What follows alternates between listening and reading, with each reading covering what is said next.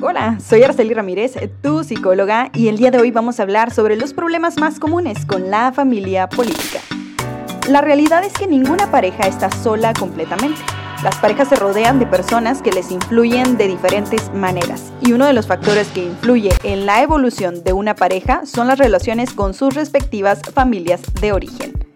Cuando se elige una pareja, no se puede escoger directamente a, tus suegros o a tus futuros cuñados, pero esta elección, aunque sea de forma indirecta, la realizamos también. Lo normal es que no tengamos en cuenta de manera prioritaria a la familia política cuando somos novios, pero finalmente al casarnos el paquete viene completo. Así es que aquí vamos a hablar sobre los siete problemas más comunes relacionados con la familia política. Número 1. La actuación de la familia política. Tu pareja te hace reclamos por la forma de actuar de algunos miembros de tu familia de origen y este hecho lo utiliza como un argumento para atacarte en momentos de discusión. Hay que tener muy en cuenta que el comportamiento de las familias no está bajo control de nuestra pareja.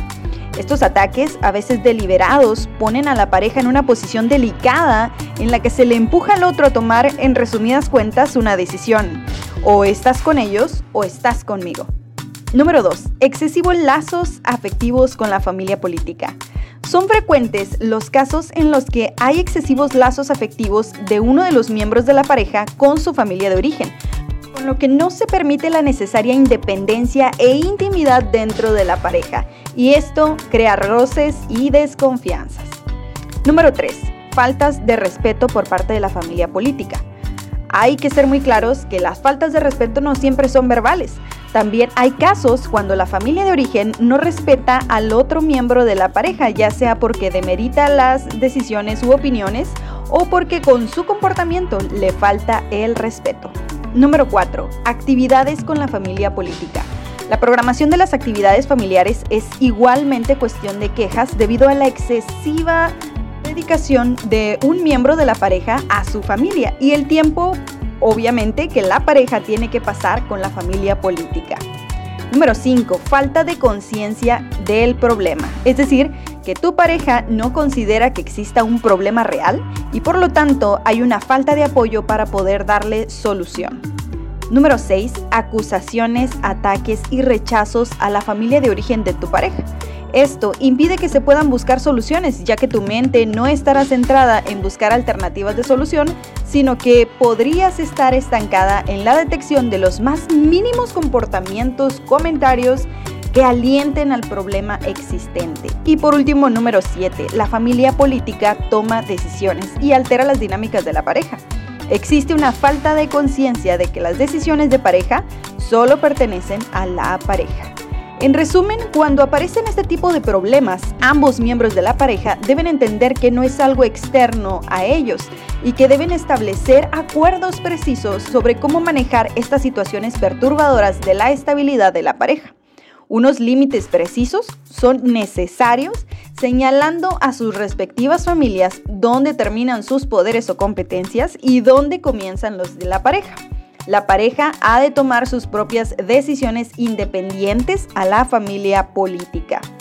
Tan importante es mantener las relaciones familiares como preservar un tiempo y un espacio para nuestra pareja. Y aunque suene complejo, la realidad es que la familia política siempre estará ahí y será por tanto para uno de los miembros de la pareja una parte importante de su identidad. Hay que aceptar que será difícil cambiar la forma de actuar del otro y aceptar no significa resignarse ni obedecer ciegamente, sino trabajar asertivamente para defender tus derechos y hacerte respetar mediante acuerdos y límites. Por tanto, hay que adoptar diferentes estrategias para amortiguar el impacto emocional que estos problemas pudieran estar generando. En este caso, tu mayor aliado será tu pareja, ya que es necesario que puedan sentirse como un equipo, respaldados, protegidos y escuchados. Y en caso de ser necesario, si la familia política pudiera estar teniendo alguna, algún comportamiento inadecuado, ¿a quién le corresponde entrar a atender estas situaciones? Es a tu pareja, es decir, al miembro de esa familia. Muchas parejas acuden a terapia de pareja buscando ayuda y algún lugar común para intentar alcanzar una solución a los problemas familiares planteados. Los psicólogos tenemos un papel neutral que nos permite analizar la problemática desde una perspectiva distinta, mediante la cual se pueden ayudar a la pareja a poner en marcha diferentes estrategias. La comunicación y o negociación en la pareja permitirá conseguir una adecuada organización vital, de modo que se disponga de un tiempo claro y definido para dedicar a las familias respectivas y de un tiempo también para dedicar a la pareja. La familia de origen supone la red social más importante y fiable que disponemos y por tanto tener que renunciar a ella supondrá una carencia importante en muchos momentos de la vida. De hecho, en muchas ocasiones fomentar la desvinculación total de la familia de origen puede crear un sentimiento de abandono y de falta de identidad en tu pareja. Hay que buscar reducir el tono emocional y poder llegar a acuerdos entre la pareja con la intención de establecer los límites claros y precisos entre los familiares propios y los familiares políticos. Aquí te dejo un listado de soluciones para afrontar los problemas familiares. Número uno es estar motivado y esperanzado. Sin duda es el paso más importante ya que nos ayuda a estar abiertos a intentar solucionar esta situación. El número dos es estar abierto a una negociación. Hay muchas técnicas de negociación que podríamos poner en práctica y que te permitirán acceder a situaciones más neutrales. Es decir, no ganas ni tú ni yo, pero estamos en un momento de paz.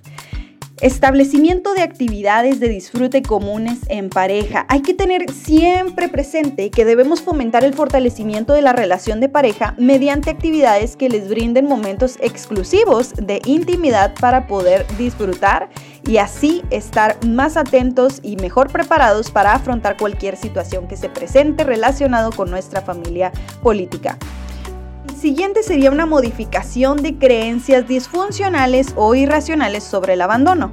En una relación de amor y compromiso no hay que tener miedo a expresar tu punto de vista de forma asertiva.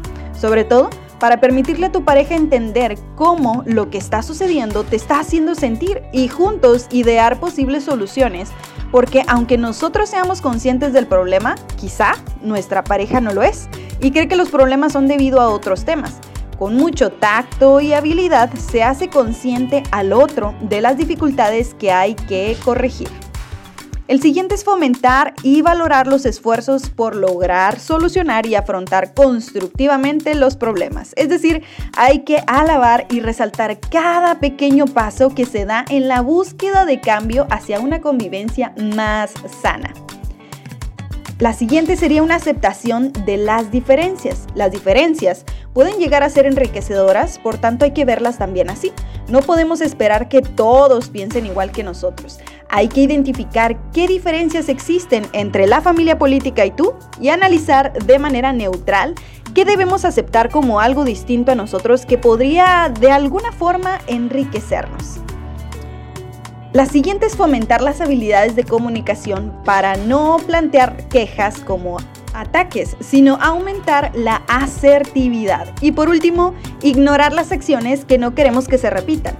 Esto son técnicas psicológicas eh, relacionadas al, al, proceso de la extinción de alguna conducta, que quiere decir que no se les presta tanta atención a las conductas que no nos están gustando o los comentarios que no nos están gustando para no reforzarlos y que esto no se vuelva a repetir o se vaya eliminando poco a poco. Por ejemplo, a un comentario que se podría considerar como poco asertivo, debemos en medida de lo posible y de manera amable cambiar de tema o no responder ante esto.